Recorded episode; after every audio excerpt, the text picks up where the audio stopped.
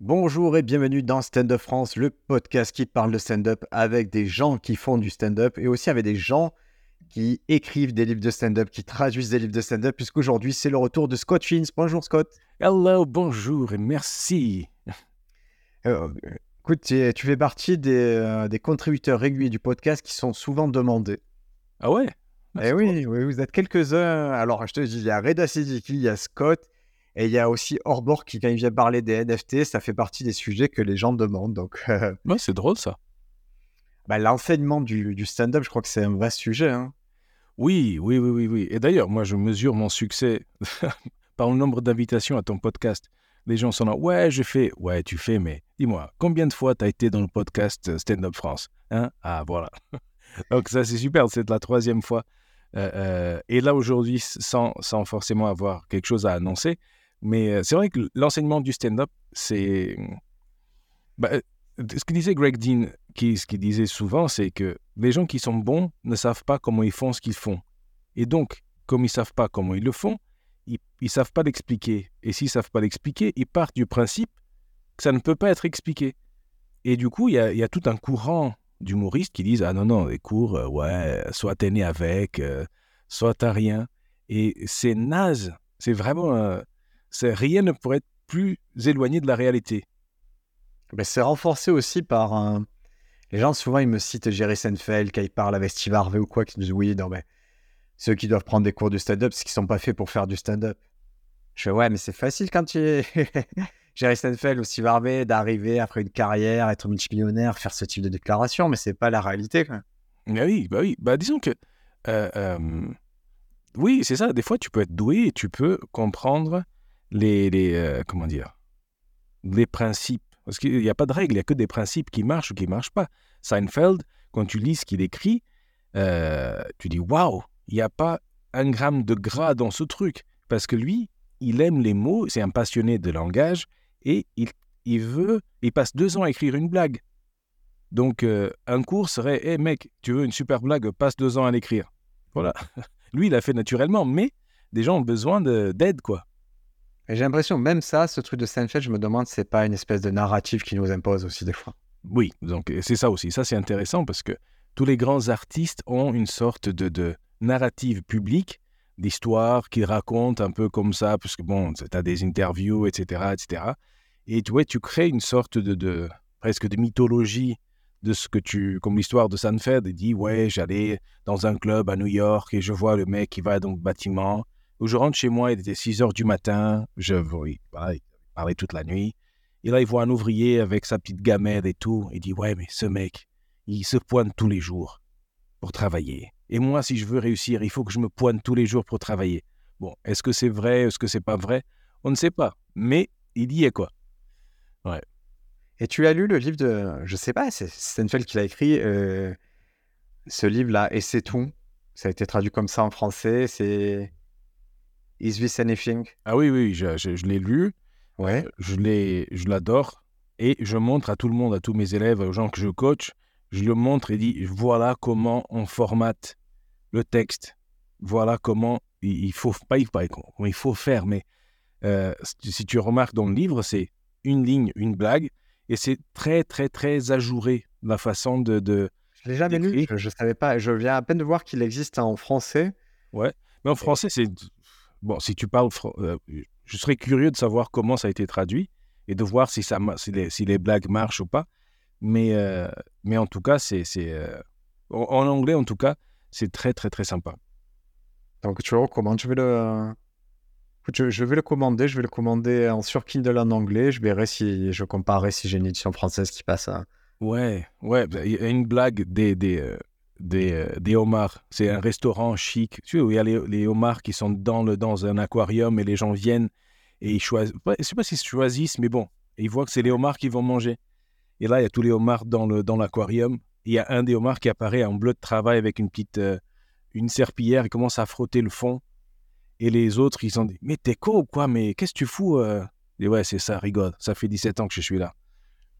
Et juste ça, c'est pour moi, c'était génial parce que ça fait 17 ans que je suis là. C'est le homard, il a compris. Il fait genre de travailler à l'aquarium. Et waouh Et juste avec une phrase, tu exploses le monde et ça devient, tu imagines, bah, tu imagines plein, plein, plein de trucs. Donc, il y a des, euh, il y a un truc des chevaux aussi, c'est, génial.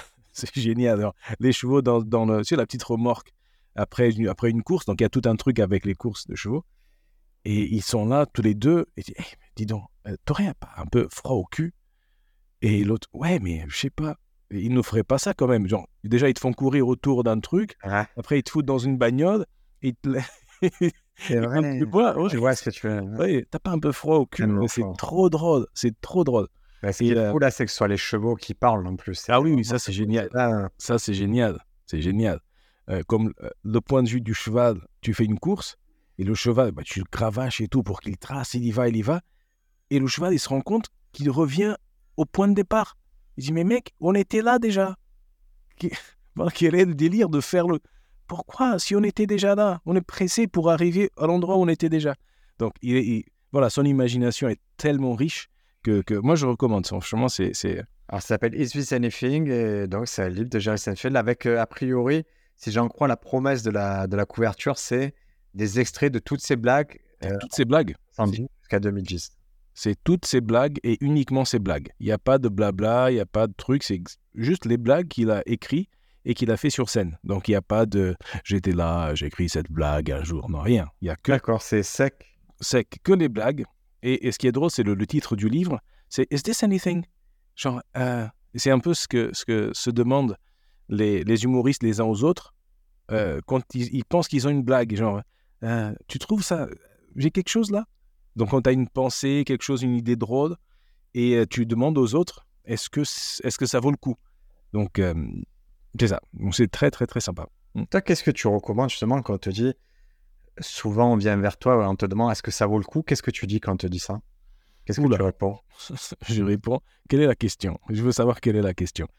Euh, souvent, on ne, pose, on ne pose pas trop la question.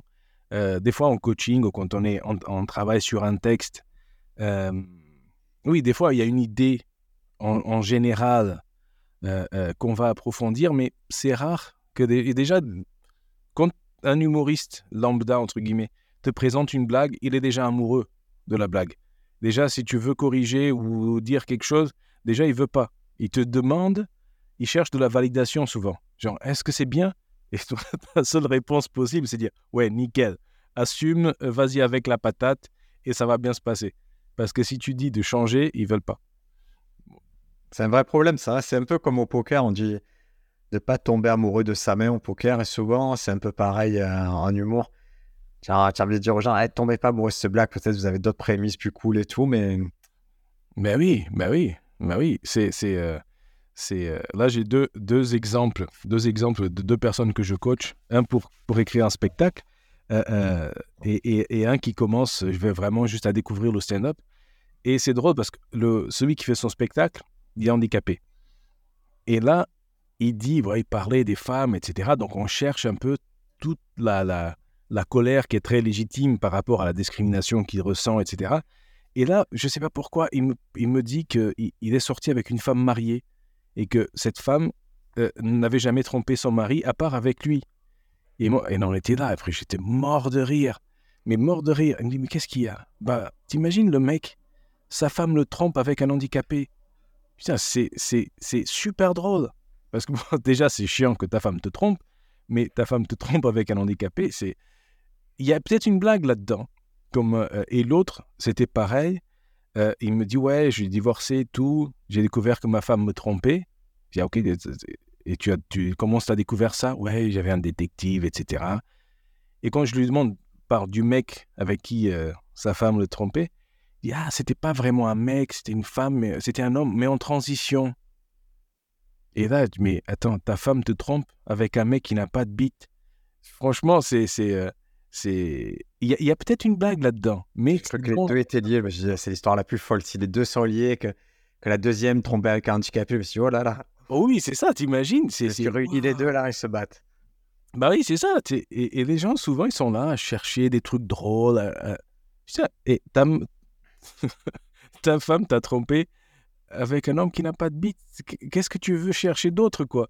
Ta, ta vie, ta réalité, elle est tellement drôle. Et, et souvent, on... c'est compliqué.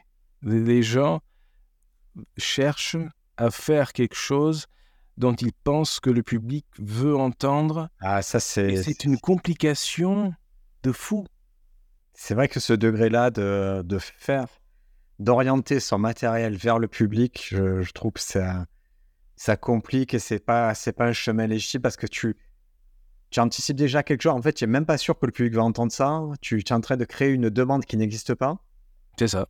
Et, et je crois que tu as mis le point sur un truc intéressant, c'est que souvent, on, pour nous, par exemple, dans, dans le cas de- des gens que tu coaches, pour eux, c'est devenu un élément banal de leur vie. C'est-à-dire, ils l'ont digéré, ils l'ont accepté. Bon, ma femme a trompé avec euh, quelqu'un qui n'avait pas de bite et tout. Et, mais ils ne s'en rendent pas compte, nous, de l'extérieur, de dire Eh, mais c'est une merveille, ça, c'est des pépites. Pourquoi tu récoltes pas direct ça? Bah oui, bah oui. Et ils sont là. Mais après, c'est très drôle. C'est très drôle. Euh, moi, ce que j'aime dans, le, dans, le, dans les cours et dans les coachings, c'est de voir à quel point les, humoristes sont ambivalents. D'un côté, ils veulent se montrer, ils veulent être sur scène, ils veulent être là, ah, la lumière, l'applaudissement, le rire, etc. Et en même temps, ils veulent se cacher.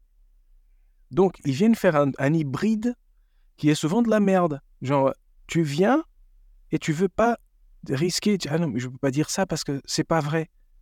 On s'en fout. T'es sur scène. Ou expliquer pourquoi ils sont sur scène. Et il y a toute une complication de fou. Et, euh, euh, oui, c'est, ça, c'est fascinant. Et de voir la progression contre quelqu'un, déjà, s'accepte radicalement. Ok, je suis assez. Et ce que j'ai à donner, bah, c'est, c'est moi. Donc, si ça vous plaît, nickel. Si ça vous plaît pas, bah, ça vous plaît pas. Et quand, quand- de voir des fois quand ils essayent ça et qu'ils réussissent à faire ça, c'est génial. Mais sinon, la plupart du temps, euh, il y a beaucoup d'humoristes qui, tu les entends, et c'est la première fois que tu les vois, c'est la première fois que tu les entends, et tu as la sensation que tu as déjà entendu toutes leurs blagues, tous leurs trucs. Alors que non, mais le rythme, la façon de dire, c'est tellement familier qu'on dirait que tu les connais, quoi. Ah ben Là, c'est un phénomène que malheureusement, je découvre en, en fréquentant de plus en plus de comédiens qui sont à Paris. Ils ont trouvé, ils arrivent très vite à capter, c'est quelque chose de plutôt efficace, un rythme efficace, une façon de parler efficace, ils comblent les vides. Mais tu fermes les yeux, tu sais pas faire la différence entre l'un, l'autre, et ils ont compris le, le minimum. Et, alors qu'en province, euh, je vais parler de Toulouse, je vais parler de Lyon, je peux parler de Marseille, j'ai des gens qui ont développé leur propre style. Et c'est pas la même efficacité, c'est autre chose, mais à chaque fois tu les reconnais bien, ils ont vraiment trouvé une empreinte qui était différente. Oui, oui, oui, ça c'est vrai. Là, il y a un gars, il y a eu quelques Parisiens qui sont descendus jouer ici, j'ai entendu quelques-uns, et un gars qui parlait de son prénom, ouais, mon prénom, et je vous assure, je changerai pour rien au monde. Mais pourquoi tu dis une chose pareille? Genre, c'est des, voilà, des petits trucs pour remplir, et c'est, ça fait tellement. C'est comme un accent presque. C'est comme t'es un, accent d'humoriste parisien. Et, et, euh, et c'est, ouais, c'est c'est beaucoup de petites scories comme ça, qui, des filers qui viennent, qui... et il y a cette peur du vide aussi, tu vois, et je vois vraiment la différence entre les mecs confirmés et pas confirmés, c'est il y a une vraie peur du vide chez les gens pas confirmés, une vraie peur de mettre des silences, alors que au bout d'un moment, quand tu es en confiance, ben, il y a ce côté, bah non, mais je sais ce que je fais, euh, vous inquiétez pas, euh, le Ouais, silence, ouais. je sais que ça renvoie de la confiance, ça renvoie pas de l'inquiétude chez vous. C'est ça, c'est ça, c'est ça. Et ça, c'est ouais, ça, c'est c'est le, le timing, ce timing-là, et des silences, c'est vraiment un truc qui est qui est. Moi, je, je, je suis jaloux entre guillemets des gens qui découvrent ça pour la première fois, parce que tu es là, tu as peur, tu es du vide, et là, quand, genre la première fois que tu profites d'un rire, ça c'est c'est genre euh, waouh, c'est un pas majeur dans ta carrière. Mais, bon, ça se voit pas, mais le moment où tu dis une blague, ça rigole, et toi, tu prends une seconde pour Ah, ouais, c'est cool. Et tu es, en communion avec les gens. Et tu te dis Ok, là, j'attends un petit peu. Et après, quand tu sors de scène, tu es, fier de ce moment-là. Ok, j'ai écouté, je, n'ai- pas marché sur le rire. C'est vraiment euh, des, petits, des, petites, euh, ouais, des petites pépites de sentiments, de découverte que tu, que tu fais peu à peu. Alors que quand tu as peur du vide, tu vas, tu fais ton truc, tac, tac, tac, tac, tac, tac. Et pire, c'est quand tu as des rires, quand tu es débutant et que tu fais rire direct. Là, je- de ce que je connais, c'est une galère pas possible. Parce que là, c'est tout de suite les menottes, genre le carcan. Tellement rire. Comment je fais maintenant? Ah, mais c'est, c'est... C'est une, une réflexion que je faisais récemment, c'est que les, alors, les pires élèves que tu puisses avoir, c'est ceux qui sont efficaces trop vite. Ah oui. Ouais, c'est les... Et les meilleurs que j'ai eus, c'est ceux qui vraiment ne comprenaient rien, qui avaient du mal, parce que eux, le jour où ils comprennent, c'est fini, tu ne peux plus les arrêter. Quand ils ont compris, ça, ils vont d'un chemin. Alors que les autres, ceux qui ont eu des effets comiques directs, eh ben, ils sont moyens directement, mais ils n'arrivent jamais à être plus forts. Hein. Ben oui, parce qu'en plus, en plus, c'est la galère, mais ça se comprend. C'est, as eu des rires. Comment tu vas faire pour sacrifier ces rires pour tester autre chose? Et, et, voilà, c'est, de lâcher prise de, de, du peu de contrôle que tu as dans ton truc. Tu as un petit 5 minutes et il, il marchote bien et, et tu bides pas et c'est, super. Mais tu sais que tu dis pas ce que tu veux dire. Tu, et j'en ai vu faire le même, mais genre la virgule près, la même chose pendant des mois et des mois. Certes, ça marche bien.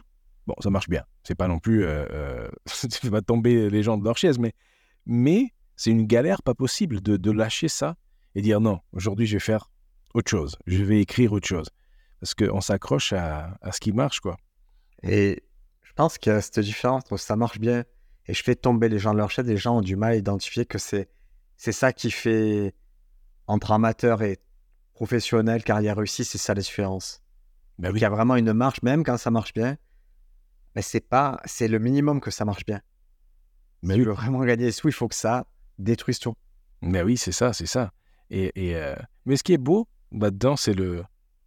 Au moins, quand tu, quand tu travailles avec quelqu'un euh, et quand tu accompagnes l'évolution de la personne, c'est de. Quand toi, tu vois les points forts de cette personne, elle ne les voit pas forcément parce que a plein on a d'idées sur nous-mêmes.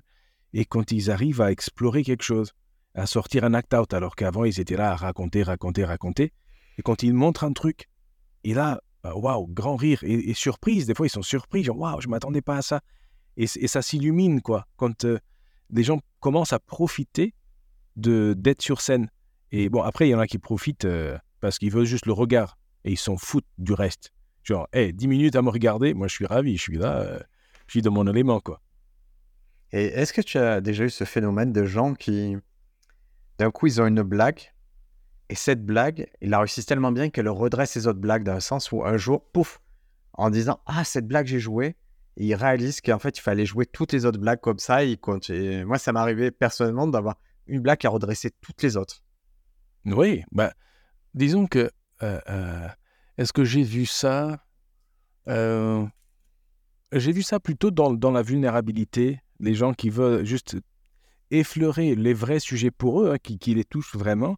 Ils effleurent le truc et, et, au moment où ils décident de faire quelque chose qui, qui les touche ou, ou qui, qui, est plus vrai pour eux et que ça marche mieux, là je l'ai vu. Là je l'ai vu, euh, euh, une élève qui est, est, très très très sympa. Elle, elle pendant les cours, elle fait un truc euh, normal, mais drôle, mais normal. Et à la fin des cours, elle dit Mais non, mais c'est pas ça que je veux faire. Je suis en train de me tromper. Je suis en train de me, de me voiler la face, quoi. C'est pas ça que je veux faire. Et là, quand elle, fait son truc, elle écrit la veille, un truc beaucoup plus proche d'elle, beaucoup plus vulnérable, bam, et ça cartonne. Et là, c'est. Euh, waouh, ça, c'est génial. Donc, euh, donc par rapport aux blagues, il y a une blague, c'est rare même de voir les gens qui qui sont euh, disposés à s'arrêter sur une blague pour qu'on la décortique, pour qu'on regarde. Ah. C'est rare. C'est rare. Moi, je, Moi, je ça. Moi, c'est quelque chose que j'aime poser quand je donnais des cours. C'est vraiment. J'étais vraiment sur des unités très, très courtes et se dire. Euh, bah, parce que ça se rapprochait de mon style, dire qu'est-ce que c'est cette blague? Qu'est-ce que tu veux dire? Comment ah on fait pour enlever tout le gras de ça? Parce que j'avais cette sensation que si on appliquait nos degrés de lecture, nos, les différentes lectures que je peux apporter une blague, sur une blague, après les gens ils sauraient le faire pour les autres blagues. Mais oui. en fait, ils savaient le faire, mais ils ne voulaient pas le faire. C'est souvent ce qui retient, c'est la violence du processus, de dire ah, il y a du gras et je veux pas l'enlever, je suis feignant. Ben oui, oui, oui, oui. Ça, et quoi, quand les gens ont une idée, genre, c'est un peu comme il y avait une blague comme ça, une blague à même comme ça. Deux mecs qui ont une conversation à demi intéressante se disent Putain, il faut qu'on fasse un podcast. Et voilà, c'est ça, donc il y a le podcast partout. Et les blagues, des fois, les gens ont une idée à peu près drôle, un truc sympa. Et là, ils te font cinq minutes avant, ils écrivent cinq minutes avant pour essayer d'arriver à cette pensée drôle le mieux possible. Mais souvent, ça ne marche plus quand tu y arrives parce que. Et, voilà, ils ont mis tellement d'efforts à, à, à, se rendre intelligents, dire regarde comment j'écris bien, regarde comment ci, comment ça. Et quand ils arrivent à la fin, c'est plus drôle. Et, c'est vrai, c'est très violent d'expliquer à quelqu'un déjà les parties d'une blague et comment une blague fonctionne et pourquoi on rigole et comment on déclenche ça. Et parce que c'est un processus presque neurolinguistique et mécanique et chiant et très chiant. Et des gens ne veulent pas travailler ça parce que euh, euh, ça implique déjà être euh, enseignable, fermer sa gueule et faire confiance au processus pour aller, ok, voilà, et d'accepter de ne pas être drôle au début. Parce qu'on veut être drôle tout de suite. Et ça, c'est compliqué à accepter pour des gens. déjà, deux choses dans ce que tu as dit, c'est être enseignable, ce que j'appelle être coachable, c'est-à-dire quand vous êtes dans la démarche euh, d'échanger, de vous faire aider, d'améliorer vos blagues, vous devez vous mettre dans des dispositions où vous êtes prêt à accepter les retours et appliquer les consignes. À un moment, il faut poser son cerveau et se dire, on m'a dit de faire ça, je le fais, je vois ce que ça donne. C'est le minimum à faire pour être coachable. Ben oui. Deuxième truc, c'est une question qui revient souvent. Hein, on vient me voir, on m'a dit Est-ce que tu crois que ça m'aiderait si je prenais des cours de théâtre? Je dis tout le temps c'est-à-dire si tu apprenais à, à, bien parler, à bien prononcer, à te positionner sur scène, est-ce que ça t'aiderait dans ton stand-up? Ah, J'ai l'impression que oui. Hein. J'ai l'impression que ça serait des bonus. Oui, oui, oui, c'est ça. ouais, déjà ça, théâtre, impro, lire, écrire, il y a tellement de choses. Parce que dans le stand-up, ce qui est intéressant dans, cette, dans cet art, c'est que tu dois être euh, euh, écrivain ou auteur sans forcément être un écrivain, être metteur en scène sans être metteur en scène, acteur sans être acteur. Euh, tu, tu, dois, marketeur, voilà, community manager, tu dois faire tellement de choses sans que ce soit ton métier. Donc le plus tu apportes à ton, à ton, ouais, à ton, ta boîte à outils de, de, de scène, le mieux tu vas être. Mais après, il y a le contraire aussi. J'ai pas mal de gens, et ça, ça risque d'être polémique, euh, qui, viennent, qui viennent me voir pour des coachings, qui ont fait les écoles, des écoles parisiennes de One Man et de, de Académie de l'humour et des trucs mmh. comme ça. Et euh, euh, ils viennent formater de fou, de façon théâtrale. Et donc, le truc, c'est le texte, le texte, le texte, apprendre le texte. Et on s'en fout de la qualité du texte. Et des fois, j'ai aussi des potes qui, qui, ont travaillé avec des metteurs en scène, et le metteur en scène, il ne touche pas au matériel. Il, va dire, fais des déplacements. Ah, là, mets ton bras. C'est vraiment intéressant ça. Tu mets le point sur un truc intéressant. Et encore une fois, c'est en deux parties. Je vais en premier parler du metteur en scène. Nous, on s'est posé la question en termes de droit. D'accord? C'est quoi le champ d'action de metteur en scène? Hmm. Donc, on a appelé les personnes compétentes, et ça, c'est d'études. Tu sais quoi? Qu'est-ce qu'il peut faire? Il a le droit de faire quoi? Et à quel moment il est plus metteur en scène, à quel moment il est auteur? Parce que si un metteur en scène te dit, hé, la blague, tu devrais la dire dans cet ordre et changer ce mot-là, est-ce qu'il est encore dans son champ d'action ou, ou il déborde? Mais non, mais en fait, il est dans son champ d'action. Dans la mise en scène, dans tel que c'est défini, il a le droit d'apporter des éléments, du matériel et de changer des mots, et ça fait partie de ses attributions. Bah Donc, euh, c'est, il ne devrait pas s'en priver déjà. Oui, oui, oui, oui, oui. Après, il faut mesurer, tu vois, il y a un moment où ça devient de la co-écriture et je pense que c'est pas bon. Mais metteur en scène, moi j'attends un metteur en scène qui me dise Et tu l'as dit comme ça, tu devrais plutôt le dire comme ça. Je, c'est, pour moi, c'est pas de l'autorité, c'est vraiment de la mise en scène. Ben oui. Maintenant, par rapport aux écoles, aujourd'hui, je peux affirmer sans problème que je n'ai pas vu une école qui enseignait le stand-up correctement. Moi non plus. Je, m'excuse. C'est, ah oui, c'est ça. C'est des. C'est vraiment, on est dans la caricature de prendre de l'argent, de prendre des belles sommes d'argent, de les mettre dans un circuit qui n'existe pas, de leur faire croire des choses. Et les gens, c'est extrêmement déceptif pour eux. Et c'est pour ça qu'on me demande comment apprendre un stand-up, je renvoie vers Scott, je renvoie vers Larry Benzaket, je renvoie vers des gens qui donnent des cours régulièrement, qui ont des élèves. Et si, encore une fois, faites des cours d'essai, allez voir Scott, faites un cours d'essai, vous le fait faire, parlez à ses élèves et vous verrez les résultats. Vous verrez s'ils sont contents ou pas. Il n'y a pas mieux que ça. La meilleure pub, ce sont ses élèves. Ben oui, oui, c'est ça. En plus, ce qui est, moi, ce que j'aime bien dans le, dans le fait de donner des cours, c'est pour l'artiste de se dire j'ai quelqu'un dans mon coin qui ne veut que mon succès. Et ça, c'est rare. Parce que quand tu poses des questions euh, aux copains, bah, c'est pas des copains, c'est des, des, mecs qui veulent, être au-dessus de toi. Et même s'ils sont copains, ils ont leur carrière à, à, gérer. quoi. Donc, c'est avoir quelqu'un qui, moi, je suis content. J'ai une élève qui a gagné des auditions là, à Paris récemment. Et elle dit Ouais, j'ai gagné des auditions. Moi, je dis ravi parce que c'est. On profite et, surtout, je sais pas si ça t'arrive, quand tu suggères une blague à quelqu'un ou quand tu aides quelqu'un avec une blague et la personne cartonne. C'est comme si, tu voyais la blague, genre ton enfant hein, qui gagne le prix Nobel, quelque chose. Vraiment, ça m'arrive. J'en suis Alors ça, j'étais très comme ça et j'en suis revenu à, tellement hauteur qu'à un moment, j'ai, tu sais, j'ai lâché en fait ça. Je suis, je me... Presque quand j'ai écrit une blague, j'ai coécrit une blague, elle, elle est plus à moi déjà. Tu vois, Ah oui, c'est oui, bon, c'est ça, c'est elle est plus à moi, elle est partie, elle, elle a fait sa vie. Je suis content pour la personne. Mais avant, j'étais beaucoup plus fier de, de ces résultats-là. Genre, putain, c'est moi qui modifiais ce truc-là. Ah oui, moi ça m'arrive perdu. des fois de dire ah tiens ça c'est drôle ça. Et dire bah oui c'est toi qui l'a qui me l'a suggéré. Ah. Ah. Bon ok je comprends mieux pourquoi je le trouve drôle.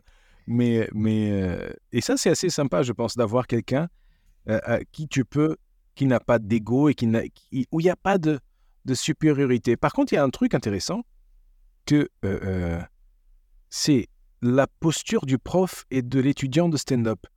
Euh, les gens qui souvent viennent me voir sont, se mettent dans une posture comme s'ils étaient à l'école, comme s'ils devaient me, me, me plaire avec leurs devoirs ou quoi.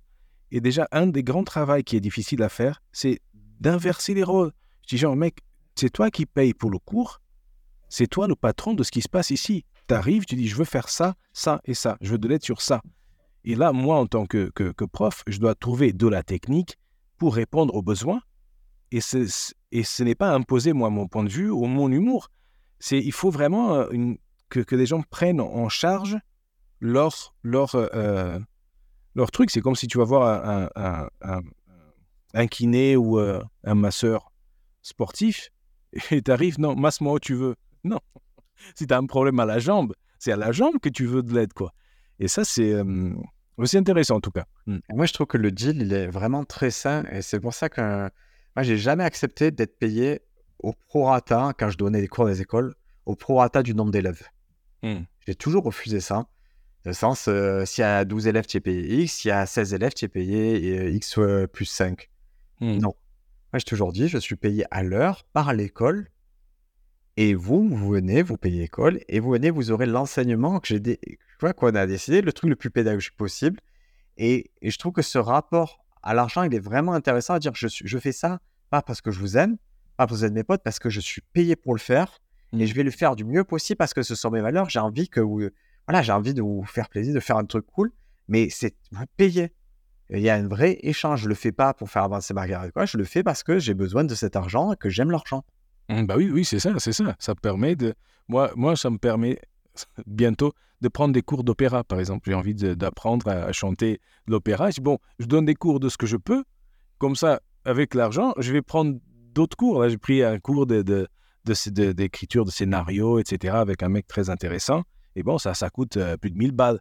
Donc, il faut les rentrer de quelque part pour faire ça. Après, euh, un truc, je ne sais pas ce que tu en penses. Les gens me demandent combien ça coûte des cours privés ou le coaching privé. Moi, je leur dis, il faut que ça te fasse mal au cul sans te ruiner. Et que c'est un peu euh, euh, la personne qui décide combien elle peut mettre pour les cours. Et euh, je ne sais pas si c'est une bonne idée ou pas, mais je sais pas. Qu'est-ce Ah, je te propose, ça, ce sujet-là, les cours privés, je te propose qu'on en parle dans le prochain épisode du podcast. Ah, On va arrêter le podcast là pour que ça fasse un petit. euh, on va faire un format d'une demi-heure et on va enregistrer un autre podcast ensemble et on va commencer. Ça sera à la fin de ce podcast, ça sera le début du prochain. C'est sur les cours privés. Ça te va? Ouais, et si les gens ont des questions, ce serait cool qu'ils envoient, qu'on ait de quoi répondre aux gens, et ce, ce serait très sympa. On va faire ça. Merci beaucoup, Scott. Merci à toi, à que bientôt. Ciao, ciao. Ciao.